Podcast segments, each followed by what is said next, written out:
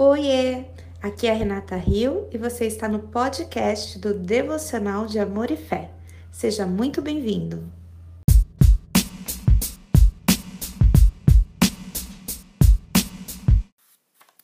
Olá, meninas, boa noite. Vamos para a nossa segunda parte do capítulo 1, A Terrível Verdade, é, desse nosso livro. Nós terminamos a primeira parte fazendo uma pergunta, uma reflexão, né? Onde está Deus no sofrimento? A gente pode olhar para os sofrimentos e ainda assim crer em Deus? E aí a Elizabeth, ela diz que o objetivo dela é nos apresentar, é, compartilhar com a gente a verdade nua e crua, né? sem evasivas e sem lugares comuns óbvios e simplórios porque falar a respeito do sofrimento é algo que as pessoas já têm feito, né? Questionar a razão por que, que as pessoas sofrem já é algo que tem sido feito, não tem uma resposta óbvia, né? Mas a gente pode entender que, que existe sim uma forma de aprender, que é o que ela quer explicar no livro, né? Que ela quer nos ensinar.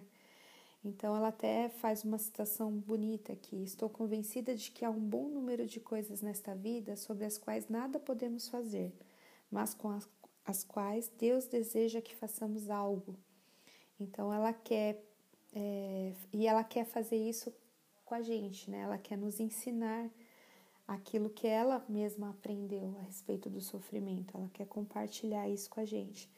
E aí ela faz isso, é, é, nesse primeiro momento, ela vai nos dar a definição do que é o sofrimento. É, e julgar o sofrimento é algo muito complicado, né? Porque para você pode ser algo simples, mas a pessoa está sofrendo. Né? E a gente vai sempre olhar também para o outro e vai falar assim: ai, nossa, mas eu não sofri, eu não estou sofrendo igual aquela pessoa. E aí ela faz um, um, uma definição que é muito abrangente, é muito sábio, porque vai desde as coisas pequenas, triviais, até os grandes sofrimentos, né? E ela fala assim: sofrimento é ter o que você não deseja ou desejar o que você não tem. Penso que isso abrange tudo. E de fato, quando a gente não tem aquilo que a gente deseja muito, a gente sofre. E, e, e desejar o que nós não temos também nos faz sofrer.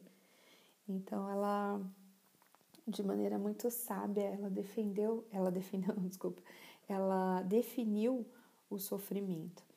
E ela faz uma pergunta: se a gente imaginasse o mundo sem sofrimento, né? com as pessoas tendo tudo aquilo que elas querem, não, não tendo nada daquilo que elas não desejam, com certeza o homem ainda ia ser ainda mais arrogante, né? ia ser ainda pior, porque a gente ia se sentir, né? É, os donos, é, a gente ia se gabar mesmo, né? Então, o homem já é mal bastante agora, mas seria absolutamente intolerável se nunca sofresse. Essa é uma situação, citação de um autor que ela fala que ele foi no cerne do que ela quer dizer, que o sofrimento nunca é em vão. Ela diz também que por que, que ela sabe isso?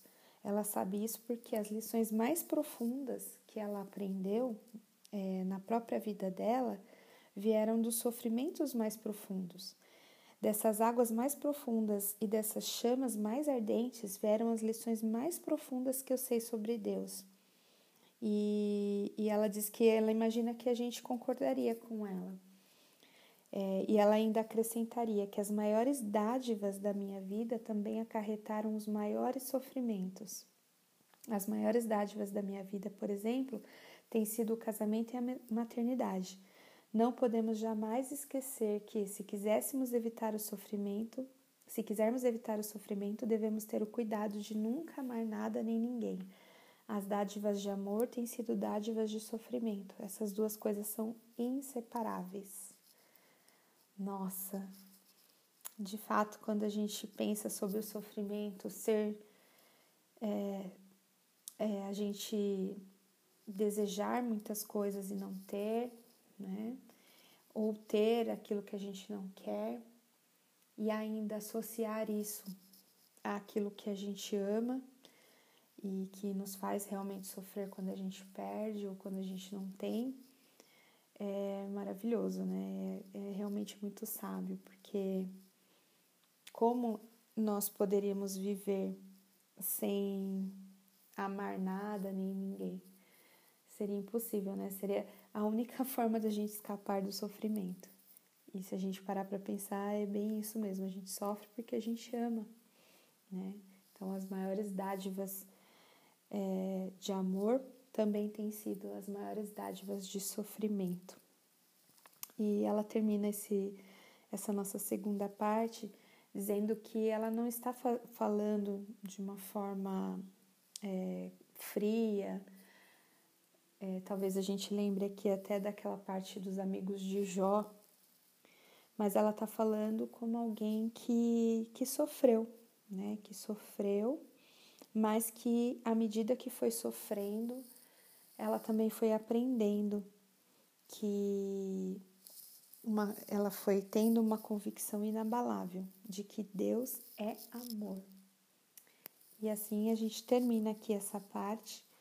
Comentem o que vocês acharam desse, desse dessa segunda parte que nos ensinou de forma bem clara, bem objetiva, qual que é a definição do sofrimento, né? E como que nós sofremos e por que que nós sofremos. Depois eu vou passar para vocês até onde a gente vai caminhar aí na nossa terceira parte, tá bom? Fiquem com Deus, um grande beijo.